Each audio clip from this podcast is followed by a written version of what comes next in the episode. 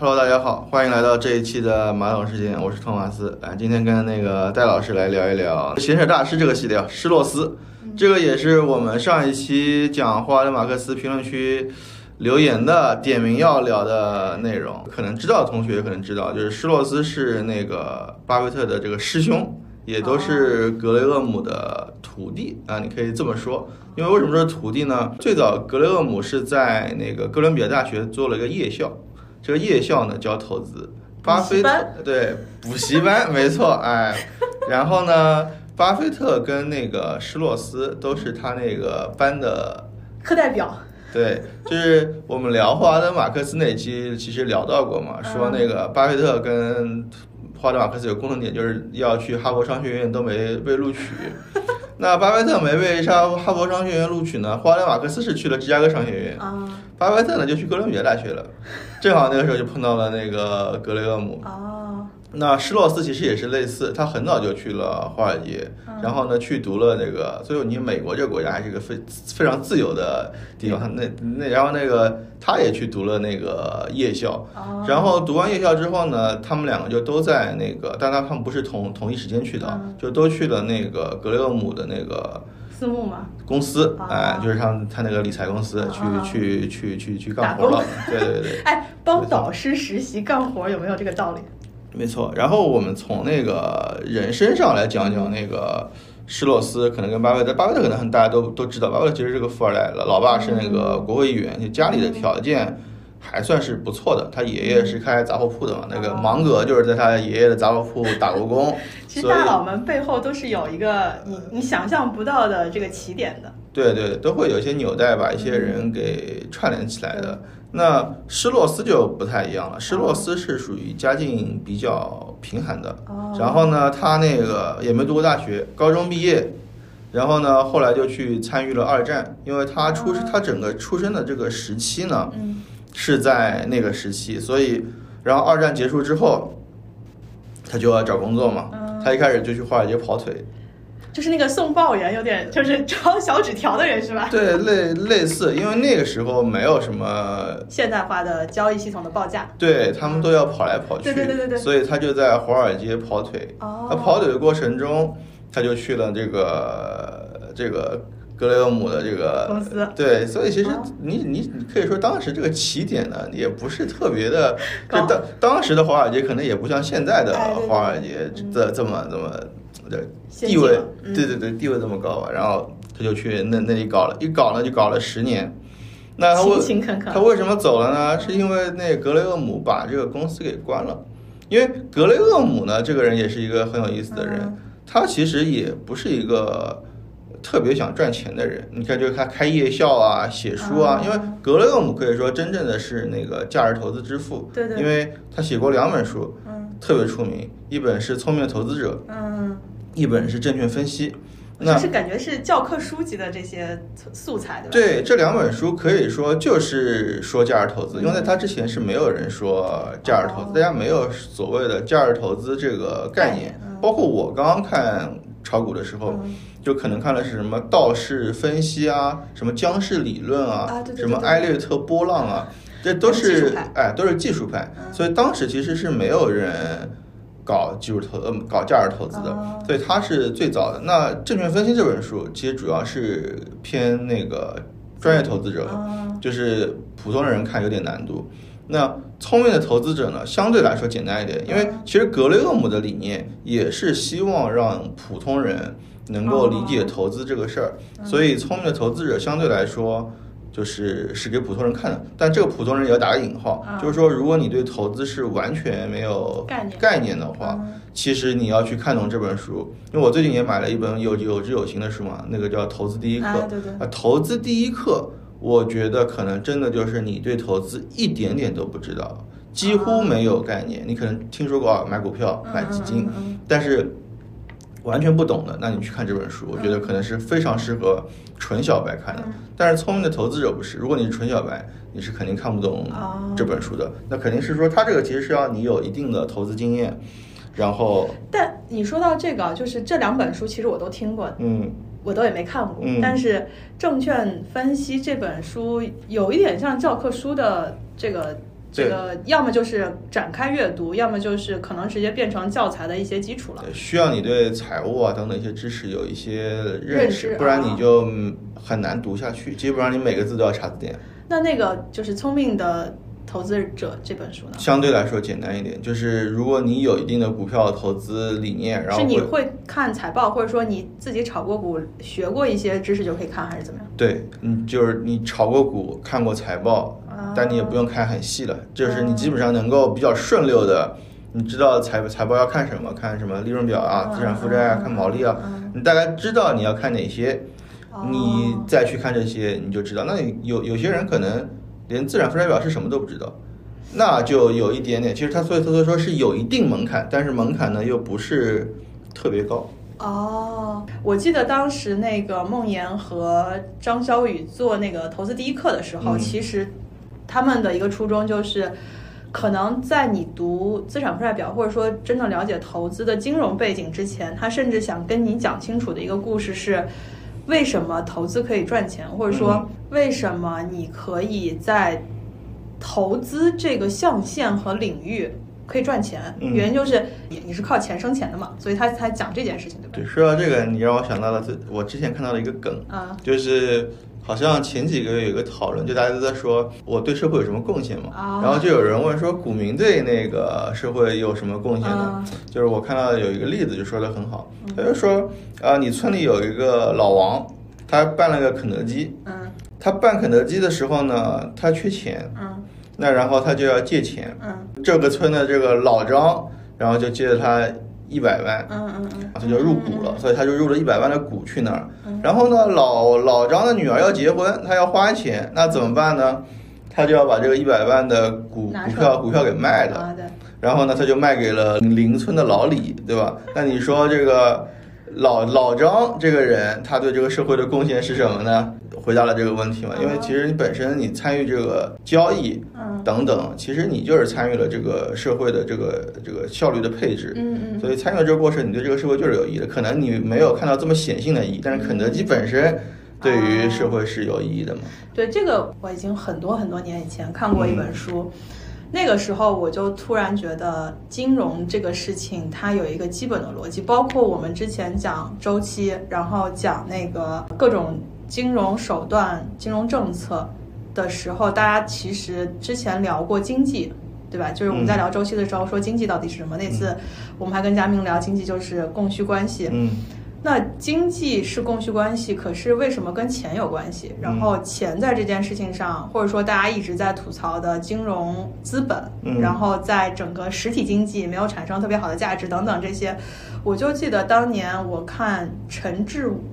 教授，对对对，他也他可能是带我入经济或者说金融这个领域的第一个教授级的人物，就是他有写过一本书叫《金融的本质》。嗯。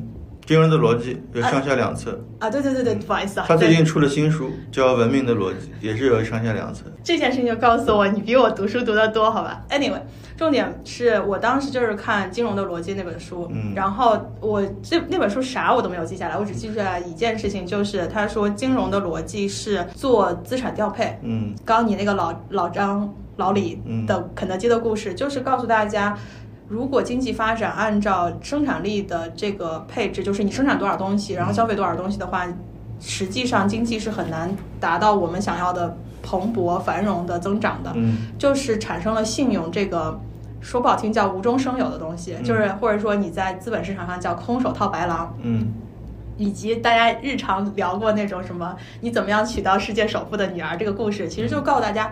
我怎么样通过信用做资产调配？其实我就是把一些金融，就是把一些人现在不用的钱给到一些现在没钱但他有未来的人，然后把这个市场的资源做重新调配之后，让资源最大的合理化。所以这个其实是金融最核心的本呃最核心的逻辑，这也就产生了整个资本市场也好，或者说金融系统它做的一些事情。我们看到的银行，看到的投资，包括股市，包括债市，其实债市就是你借钱嘛，你。借钱是加了利息，其实体现了金呃钱的时间价值。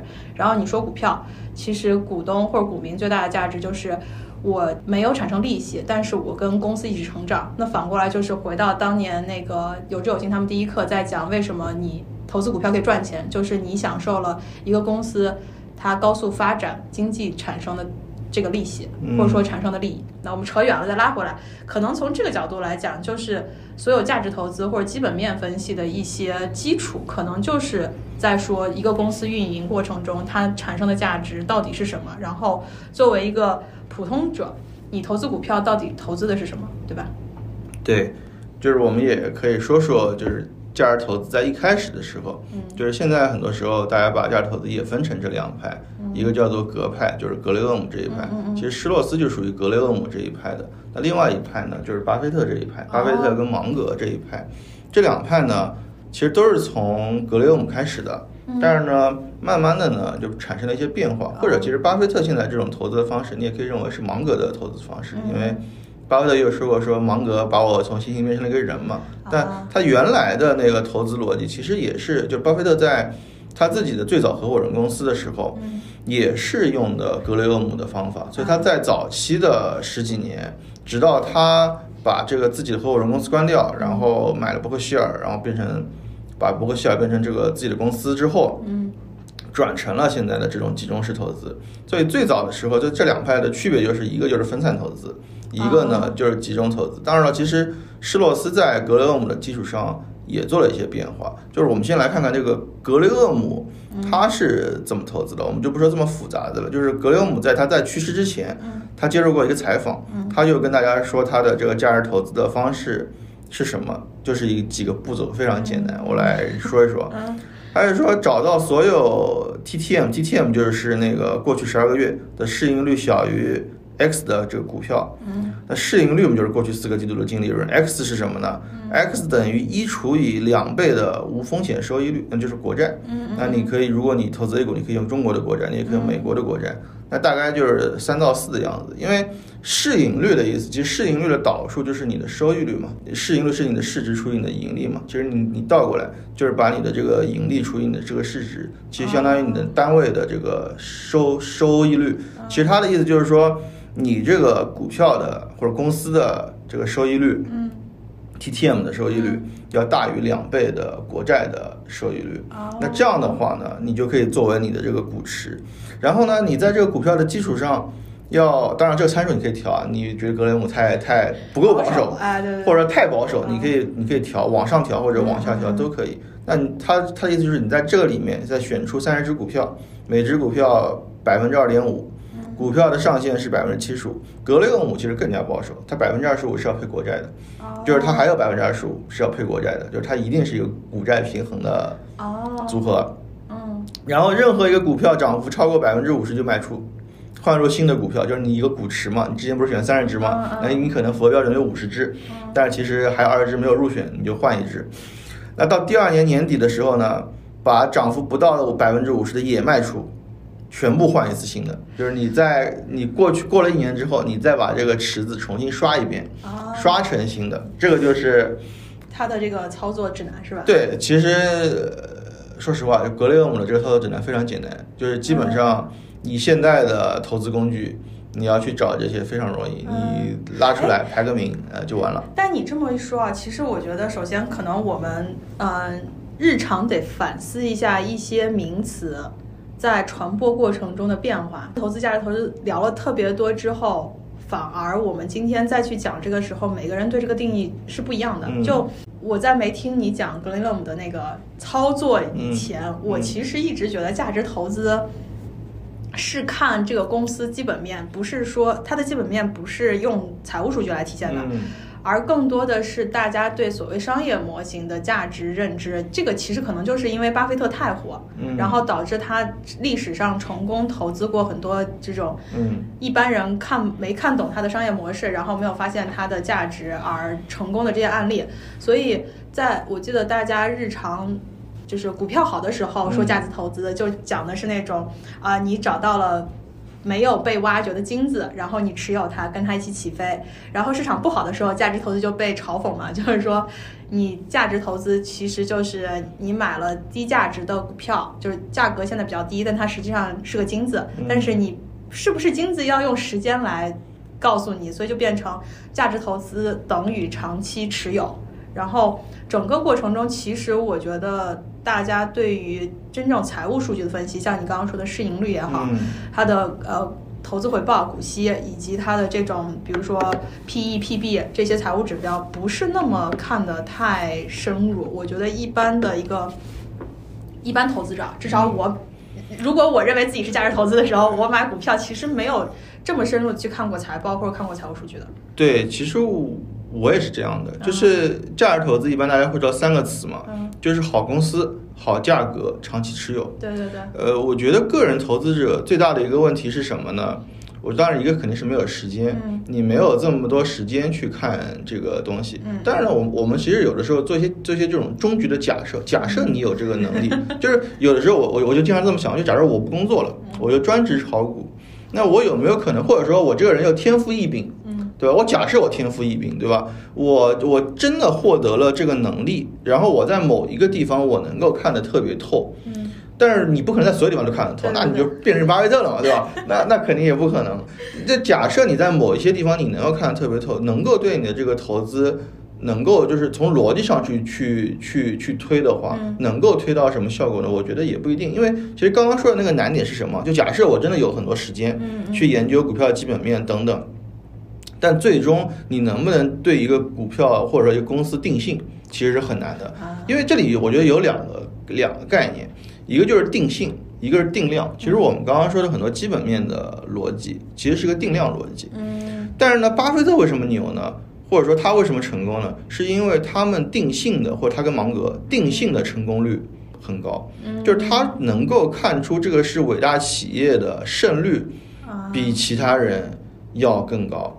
那你只有这方，你只有定性能力的高，你才能决定它的这个最终收益，才能还能集中持有。但是呢，一般人。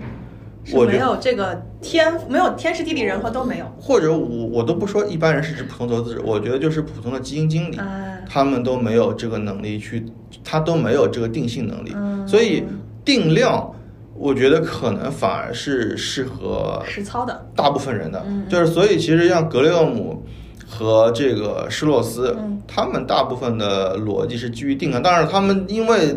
都是很很牛逼的投资者，他们这个过程中其实可能有一些定，已经已经可以对一个公司定性了，但是他也不会说我对这个公司定性了，我就去长期持有，他其实也不是这么一个逻辑，他还是会把它卖出的，因为说到底，你就是我们从股市里赚的钱，一就来自于两方面，一个是公司基本面的变化，对，一个是这个估值的变化。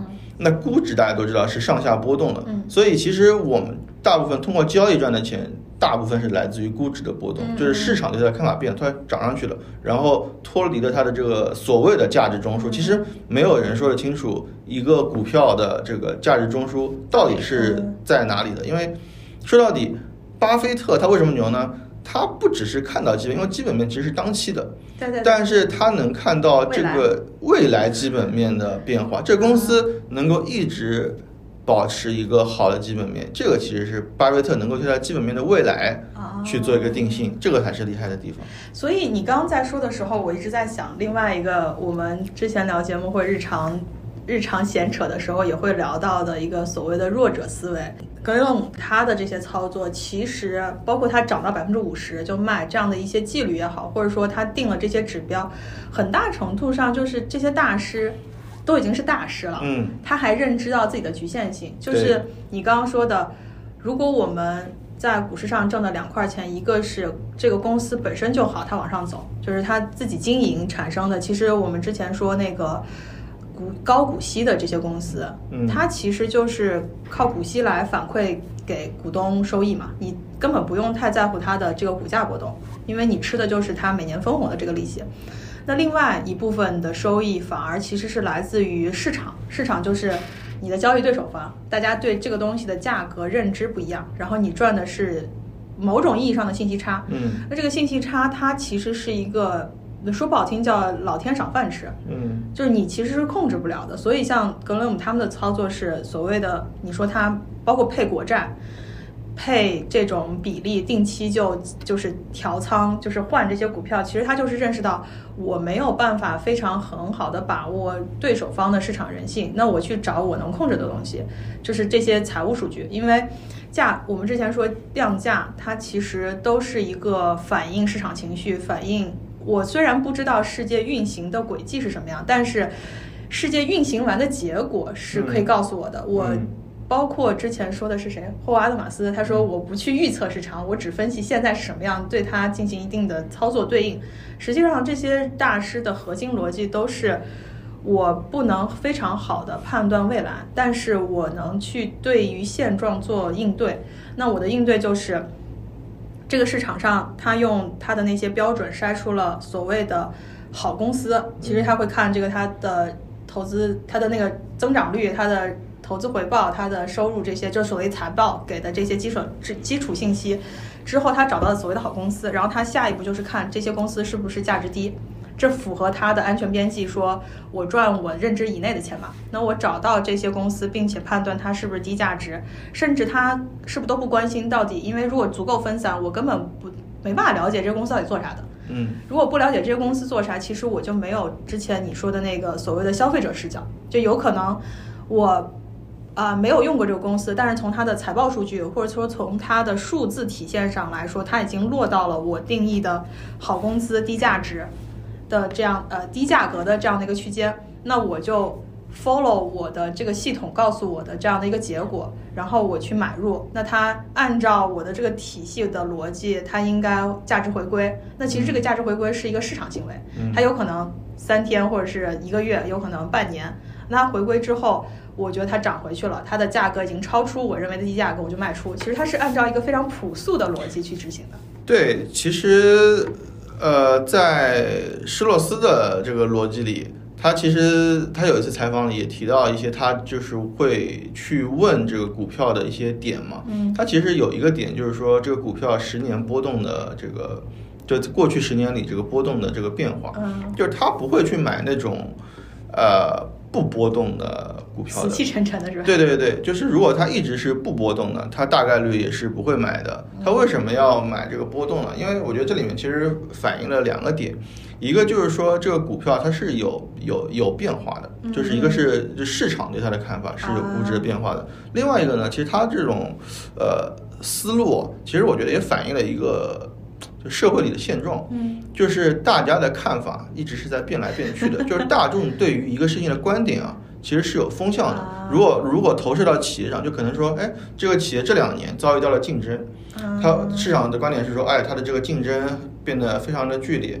那它这股票就不行了。好，那确实，那是这个观点不是空穴来风了，确实也是有一定道理的。然后那股票就开始跌跌跌跌跌跌跌。但过了几年，大家发现，哎，这只股票好像也还活着，也还不错。然后好像各方面都在提升，然后就会有一个反转，所以会导致一些企业呢，它也没有做大，它也没有死。他就是在这个过程中做自己的事情。对，其实你说这个公司有什么变化？其实公司可能并没有什么变化，甚至可能他的这个老板或者等等都没有什么想法，就是把自己的这个就是想好好干活。但是呢，市场对他看法一直在变，呃，或者市场会去分析他这个这个那这个那什么什么原料涨价、员工涨价等等这种各种各样的问题，然后这这公司的股价就会。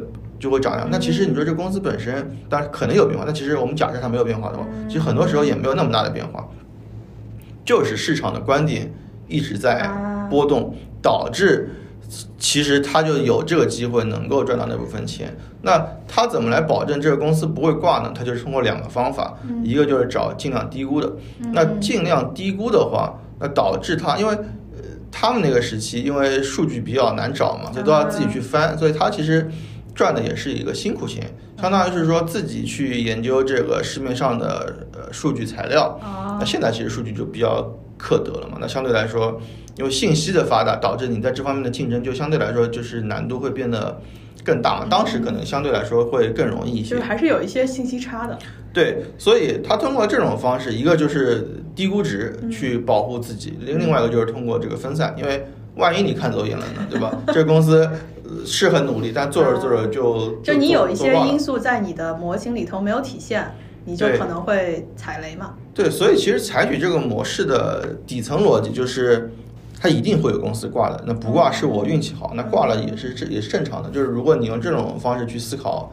就不会有什么，哎呦，我什么挂了，我踩了个雷。那对于这个体系的人来说，根本没有踩雷，因为像因为雷你已经预先预估到，只是你不知道是哪一个。对，像格雷厄姆，我们刚刚介绍，他是是选三十只嘛。嗯。像施罗斯，他一般来说，他组合里有一百只股票，他的这个持仓的逻辑，如果对应到现在的话，非常像我们现在一些这种量化选股的这种方式，就是你的股，大概你的这个一个组合里有一两百只股票。它一般就是一百只，它跟那个格雷厄姆有点不太一样的地方，就是格雷厄姆是持有那个债券的，它是不持有的，它就是满仓全一干，它是永远满仓。这个其实跟巴菲特也是一样，巴菲特其实基本上也是永远满仓。巴菲特为什么有一些现金呢？是因为他找不到好的标的了。所以其实价值投资，就除了格雷厄姆他是搞了股债平衡的，其实像施洛斯和巴菲特这一派。他们的相同点就是，他们都是一直满仓操作，就是一直找那个便宜的标的，然后一直满仓运行的。哦，哎，这个其实我觉得就是细节决定成败，或者说呃，就是 devils in the detail，对吧？就是细节在魔鬼在细节中。就是你虽然大家都叫价值投资，你仔细去看是会有差别，然后差别之后再到实操。我们经常说的分散保护自己，但是你分散之后发现它其实全部在买，就满仓满仓干，然后没有空仓或者没有仓位管理。你会发现很多时候一些听上去矛盾的，或者说我们日常听到这些风险管控，在一些大师上的操作细节体现的是完全不一样的。这个就源于你对这件事情的认知。深度有多深？你说他满仓干，这是一个非常不好的风险管控的事件。但是他的满仓干其实来自于他对这个满仓的定义，就是我这个我我可能隔三个月或者隔半年我就调仓。嗯，那他调的过程中其实就已经去做仓位的管理了，而不是我 all in 这一这一系列，然后我一直不动。它其实也是个变动。我觉得主要还是说，我自己觉得他们会认为。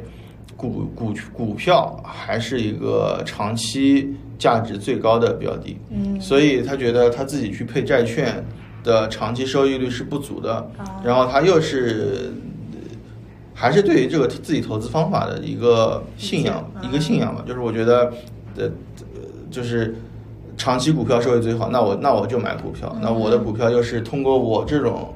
选股的方式，嗯，有一定保障的。即使是碰到熊市的时候，我的这个跌的也不多。啊，它可能是这么一个逻辑。就是施洛斯是说，他自己最舒服的就是满仓，他是觉得他不满仓他是难受，跟我们很多人一样，他是觉得不满仓就就很难受。对，但这有个前提，所以大家在引用和使用大佬们的操作的时候，你得先在前提假设上匹配上大佬，就是。如果你没有办法选到很好的标的，很确定的在自己的权益类操作上有很大的信心，那你就别跟着人家满仓干，你就应该去学一下格雷厄姆，留一定的这种债券的仓位去保护自己。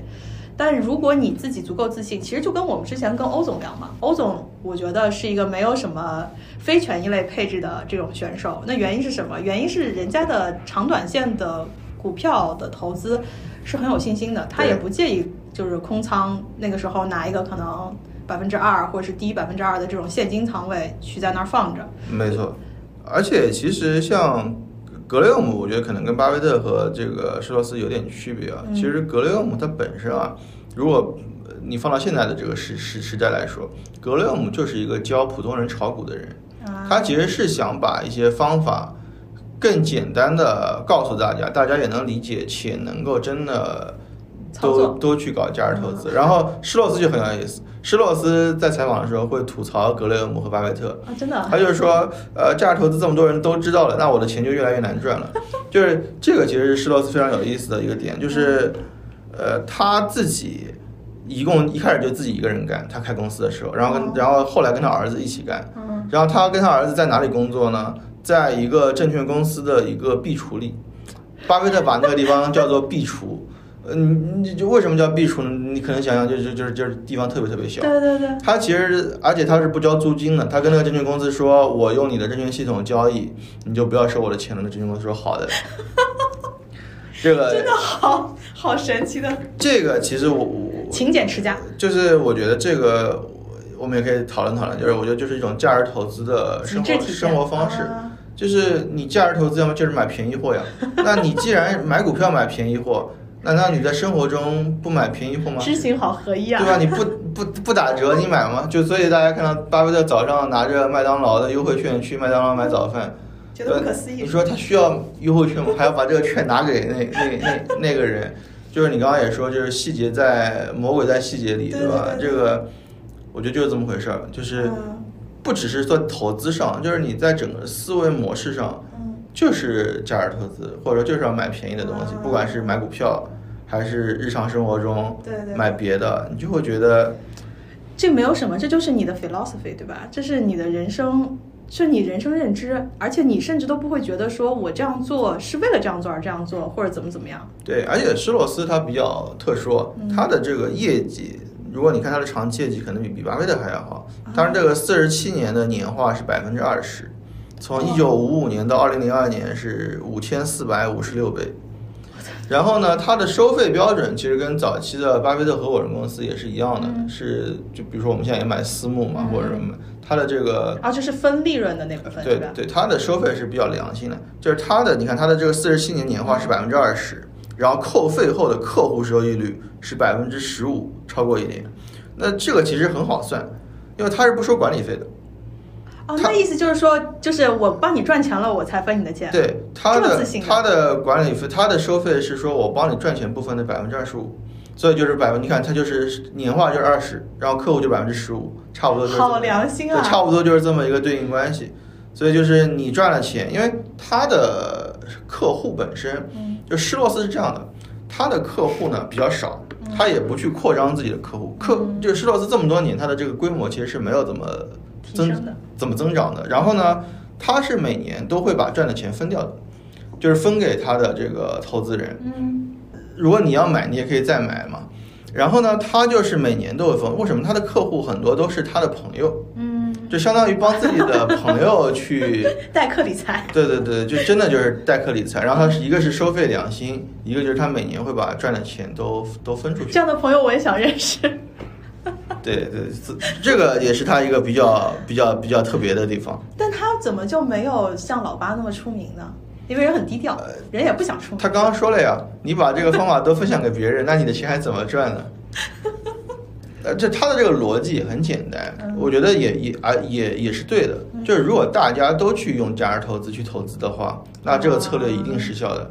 但是可能他也没有想到，其实没有这么多人想真的做到价值投资去去投资。往往我们听这个大师的故事，总会听着听着到最后有一种道理都这么朴实无华，但是为什么人家就做到了，然后我们却做不到那种感觉呢？我觉得其实他的这个方法只只是看似简单。哎，我看的论坛里有很多人，就比如说像这个雪球上嘛，有很多不同的流派，也是价值投资派的。但是有些人也会崇尚那个巴菲特，有些人不是崇尚，就自己身这身身体力行的方式。有些人就是搞巴菲特，有些人就是搞这个格雷厄姆或者说施洛斯这种方法。比如像梦岩之前那个聊的那嘉宾陈嘉禾，陈嘉禾就是施洛斯的信信仰者是吧？对他，他写过一些书，也会写什么施洛斯投资法什么的。他自己就是这个施洛斯派的这个忠实粉丝。对对对，这个身体力行的人。嗯。然后像可能比如像比较有名的，像唐朝，可能是一代目里最出名的，他就是巴菲特这个投资的这个法则，对吧？啊。那他也会说，我他有个观点其实蛮中肯的。他就说，大家觉得就现在有一种观点，觉得这个施洛斯或者格雷厄姆这一派更容易。他是觉得呢，这种也是大家的一种思维上的惰性。啊。他他并不觉得这个事情更容易，他他就觉得这个事情对他来说更难。那大家都是一代目里面牛逼的赚到钱的人，且是这个十几年、二十年没有倒的人，我觉得相对来说也是能够看一看的。嗯，就是他觉得说，你让你让他每天也是学习量很大，一直在看书、看这个看那个，但是他就是说他自己去研究公司的时候，他就觉得自己深入研究对他来说就是更容易更容易一些。但是你说让他每天去翻这么多公司，然后不停的去看这么多公司的基本面的数据，他觉得这个事情其实是比较枯燥的，或者说其实你是很难坚持的下来的。他就说有些人就能看。比如像，比如像那管我财，他就是做做这个事儿的，就不停的看。然后施洛斯呢，他还有个地方还有很有意思，就是他是自己翻石头的，他是一个一个看的。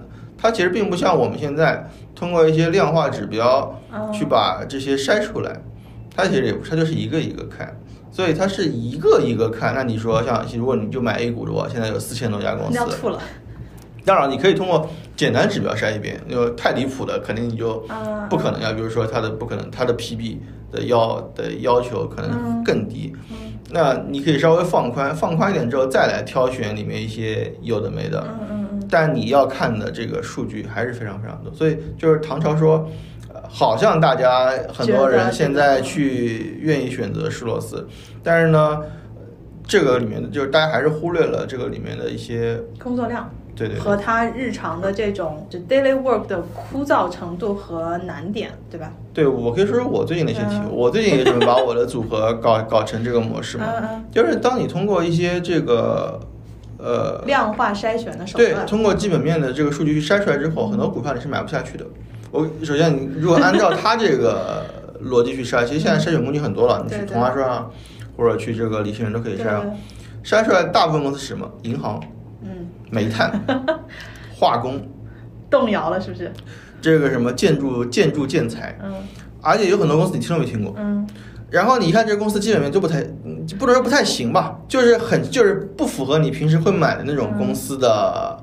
哎，所以我那天在跟你聊的时候，我就说，你就你有没有发现，我们在就是我们作为普通人啊，包括我们之前聊那个抄作业的时候，都有个非常大的问题是。大师已经给你指了一条明路，对吧？但且不说，我我相信所有的大师他讲的那些简单朴实无华的道理，背后是他一生的经历。就相当于你看一个得道高僧跟你跟你跟你说话都是点到，但点到之后你悟悟的道，其实是非常考验个人的修行和你对这件事情的认知。我们的古话听了那么多，几千年的文明，就是不管中华文明还是西方文明，都跟你讲了很多道理，而且道理都非常朴实无华。就比如说什么。做正确的事情，做对的事情，坚持长期等等这些话，我们都听到耳朵生茧，但大家都做不到，是为什么？是因为道理是很简单，实操会非常难。你平时面对的太多的信息的噪音和你日常的这些诱惑也好，或者说日常给你的带来的这些冲击，那回到你刚刚那个 case 啊。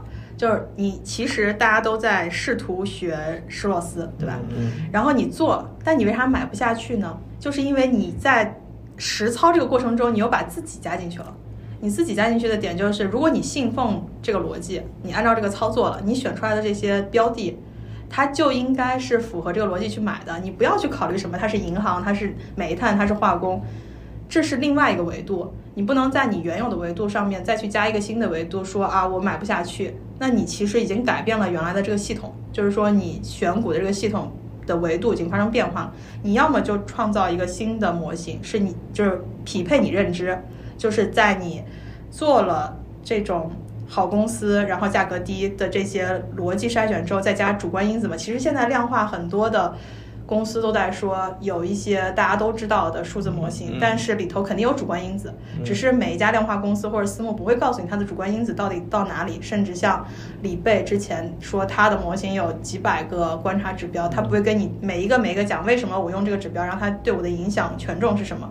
回到你的 case，你做了个基本模型，你买不下去，那就是因为你在 follow 你的模型上，你的认知或者你的信心不足够。嗯，那说明这个模型要么不适合你。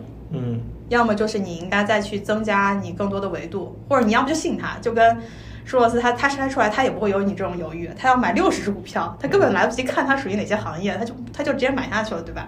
那你要么就是直接买，买完测试你的系统，这样筛出来对不对？包括我记得你年初去年年底的时候，不是有一个低估的你的池子，然后买不下去吗？结果结果是什么？结果这些都涨了，对不对？嗯，涨了不少。所以就是回到大家在实操的时候，如果你前面假设真正认定你的选择的这些标准是对的，那你筛出来的结果你就去实践，你也别想那么多。你想了你就买不下去，然后你就继续错过这个时间窗口。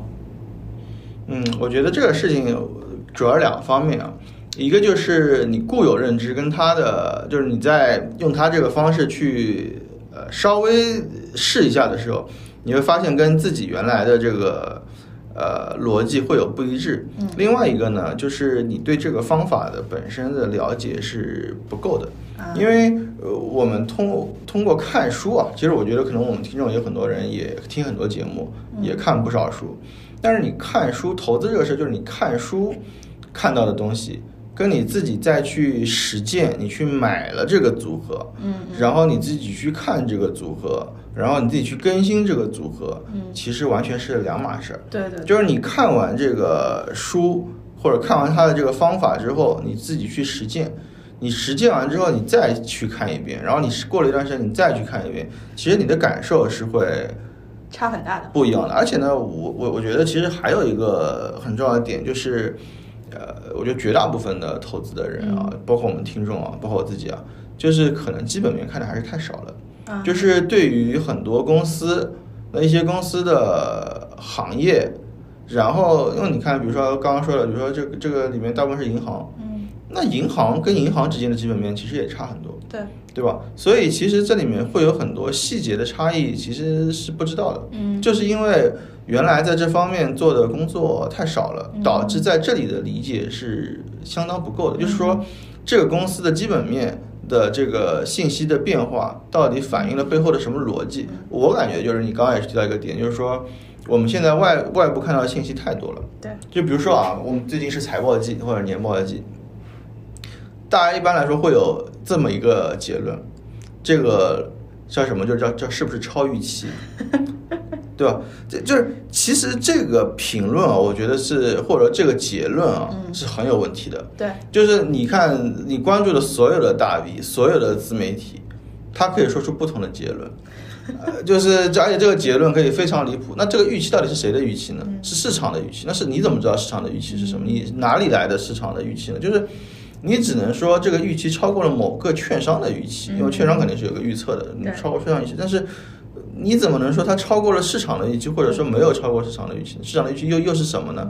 其实是不知道的。对，所以就是这类的非常非常主观的这种 comments，然后它的这个嗯置信区间啊是非常非常小的。就是我我觉得就是投资就是一个概率的事嘛。那你看任何信息的变化，它都是有一个。有一个置信区间的，就是你觉得它这个可能性是百分之五十，还是百分之七十，还是百分之九十？就你得大概有个数。其实我们平时大量看的就是都是这种垃圾信息，就是一个大 V 说啊，这今晚又公布了哪几个一季报，有哪几个财报，然后他对一个财报就是可能就是几十个字说这个，当然有可能他对这个东西是很了解的，有自己的他的知信度是很高的，但是你还要去判断他的知信度是有多高，就就比如说我们平时抄作业的时候。你到底抄谁的作业？你你抄哪些人的哪些作业是靠谱？因为有些人，比如说可能是一个什么半导体的这个这个专专专家，他半导体很靠谱，但你抄他医药的作业，那你可能就会崩得很惨。所以就是抄作业也有一个执行度。所以我觉得，对我我是觉得今天我们实际上这个闲扯大师这个系列，啊，我们都是讲了一些大家可能熟悉、可能听过或者是没听过的这些投资界比较。有名的大佬，然后在了解他们的生平和操作的时候，也是一个时间去反思，或是我和托马斯回顾一下自己稀碎的投资过程。但核心点，嗯，我觉得今天这期可能给到我的一个很直观的体验，就是大师的道理有非常多，然后你在实操的时候，还是回到一个非常朴实的道理，就是，呃，投资它之所以这么复杂，和我们。想要做但不一定能做好的原因，就是它是一个理论和实践充分结合的东西，并且翻来覆去说它是认知的原因，就是你的认知一定不是只有理论的理解，一定是有，呃，就是自己下水操作的这样的一个体验，而且你第一次进入和再进入和你反复进入以及你有过复盘的思考之后的进入，其实都是不一样的。所以大师的故事我们可以听，大师的操作我们可以去模拟，但核心点就是你做完之后，你对自己的反。呃，对自己的复盘也好，对于自己的思考也好，是什么样子？特别你刚最后说到一个点，也是我觉得呃跟大家共勉吧。很多的信息在现在这个时代，不光是信息爆炸，第二个是信息源有非常多，而且信息源它的就是所谓的屁股决定脑袋，很多时候我们看到的信息是加工过的。大家都有一些惰性，是我去接收信息，但我不去验证。就是你不去追溯最原始的那个信息的来源，比如说我们日常会大家看到非常多的关于美联储的公告，或者说甚至发布会，但是大家其实去反思一下，你信息获得的这个方式都是看新闻，或者是看自媒体，或者是看媒体告诉你的，没有谁或者说很少一部分的同学或者是人，他是真正去找原文，或者是看当时的直播视频。那在这个过程中，你拿到的信息已经是加工过的了。嗯，然后这就存在一个你对加工过的信息怎么去判断？嗯，很多时候国内的同学，其实我们已经比呃西方的同学要好很多，是他们不他们不懂中文，我们还有机会去学习英文，去看它最原始的，比如说它发布在官网上的这些通知和信息，甚至你可以去找当时的视频来看。那这个信息就是一手的。嗯，你在用一手信息做出的判断，不管你的判断是对是错。